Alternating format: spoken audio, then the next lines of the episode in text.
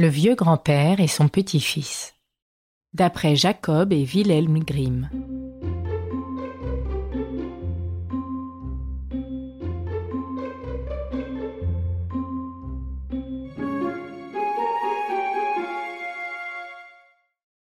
Il était une fois un très très vieil homme, si vieux que ses yeux n'y voyaient plus guère tant ils étaient troubles, que ses oreilles n'entendaient plus du tout, et que ses pauvres vieux genoux tremblaient sous lui.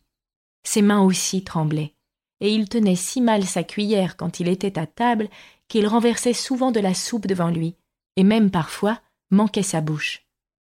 Son fils et la femme de celui-ci en étaient dégoûtés, qu'ils finirent par obliger le vieux grand-père à manger dans un coin, derrière le poêle, où ils le servirent dans une grossière écuelle de terre, ne lui donnant que tout juste de quoi ne pas mourir de faim. Jamais il ne mangeait à sa faim. Et puis un jour, ses pauvres vieilles mains tremblantes laissèrent échapper la malheureuse écuelle, qui se cassa. La jeune femme le gronda, mais il ne répondit rien. Il soupira seulement. Elle alla lui acheter une écuelle de quatre sous, en bois, dans laquelle il dut manger désormais. Devant le vieux grand-père assis, comme toujours, dans son coin à l'écart, son petit-fils âgé de quatre ans se mit à assembler quelques planchettes de bois qu'il s'efforçait de faire tenir ensemble. Que fais-tu là? lui demanda son père.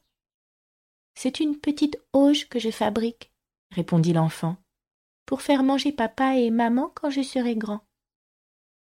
Le mari et la femme échangèrent un long regard, puis commencèrent à pleurer. Ils firent revenir le vieux grand-père à leur table et mangèrent toujours avec lui depuis lors, sans gronder jamais quand il lui arrivait de se tâcher ou de répandre un peu de soupe sur la table.